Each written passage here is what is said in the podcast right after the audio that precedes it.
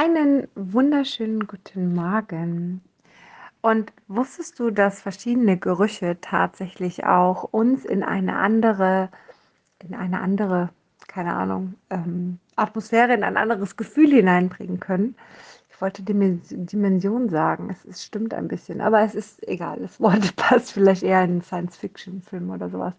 Also, ähm, man sagt, dass unser ähm, Geruchs- und aber auch der Geschmackssinn ähm, einen direkten Zugang ins Unterbewusstsein haben. So. Das bedeutet, wenn du hingehst und ähm, etwas riechst aus der Vergangenheit, vielleicht kennst du das. das ist, bei mir sind zum Beispiel, ähm, ich weiß nicht, was das für ein Baum ist, aber irgendein Baum, wenn ich darunter vorbeigehe und gerade so im Herbst, dann hat dieser Baum einen Geruch. So.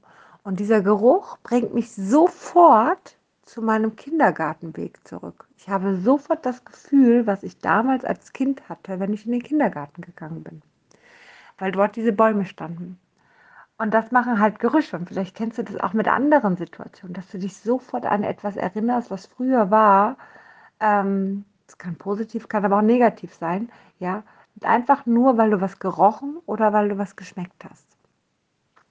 Und es ist unfassbar spannend, dass wir so natürlich auch bestimmen können in eine andere Richtung. Ja, das heißt, wenn wir uns zum Beispiel jetzt in Weihnachtsstimmung versetzen wollen, dann können wir zum Beispiel ein bisschen Weihnachtsgerüche anmachen, ja, so ähm, und können so einfach unsere Stimmung, unsere Laune beeinflussen.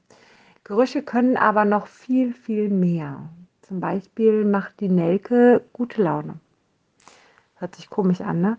Aber die Nelke, ähm, also viele mögen den Geruch nicht oder den Geschmack auch nicht tatsächlich. Ist ja auch ein bisschen scharf, aber die Nelke macht wirklich unfassbar viel Tolles. Und gerade jetzt in der Vorweihnachtszeit sollte auch ein bisschen was an Nelkengeruch ähm, mal in der Nähe sein, weil es kann schon ein bisschen was verändern. Viele arbeiten mit ätherischen Ölen und ich will jetzt kein Young Living Produkt äh, verkaufen oder andere äh, teure Produkte. Ähm, so, jeder kann sich da selber reinfühlen, wenn er das möchte. Kleiner Tipp, ich kaufe meine Öle immer in einer Apotheke, weil ich da ein gutes Gefühl habe, dass es ein hundertprozentiges Öl ist und auch von der Qualität her ein gutes Gefühl habe. Mal abgesehen davon, ich den Preis fair finde. So, ja. Aber da, da, kann ja jeder, ich, ich lasse ja jedem seins, was er möchte. So. Aber so ein ätherisches Öl, ich habe gerne ein Zitronenöl oder ein Orangenöl, wenn ich zur Ruhe kommen möchte. Orange beruhigt tatsächlich. Zitrone macht eine schöne Klarheit, eine schöne ähm, Konzentration. Ähm, das sind so Öle, die ich das ganze Jahr über habe bei mir irgendwo. Ne? Und so kannst du ja mal reinfühlen, was was für dich ein schöner Geruch ist, der, der dir quasi den Tag versüßen könnte. Genau. Oder vielleicht auch im Essen. Welches schöne Gewürz. Es gibt so tolle Gewürze. Man muss sie nur einfach mal ausprobieren, einfach mal nehmen. Und es gibt so starke Gewürze auch, ähm, die so viel verändern können. Also auf jeden Fall mal, ähm, mal vorbeischauen.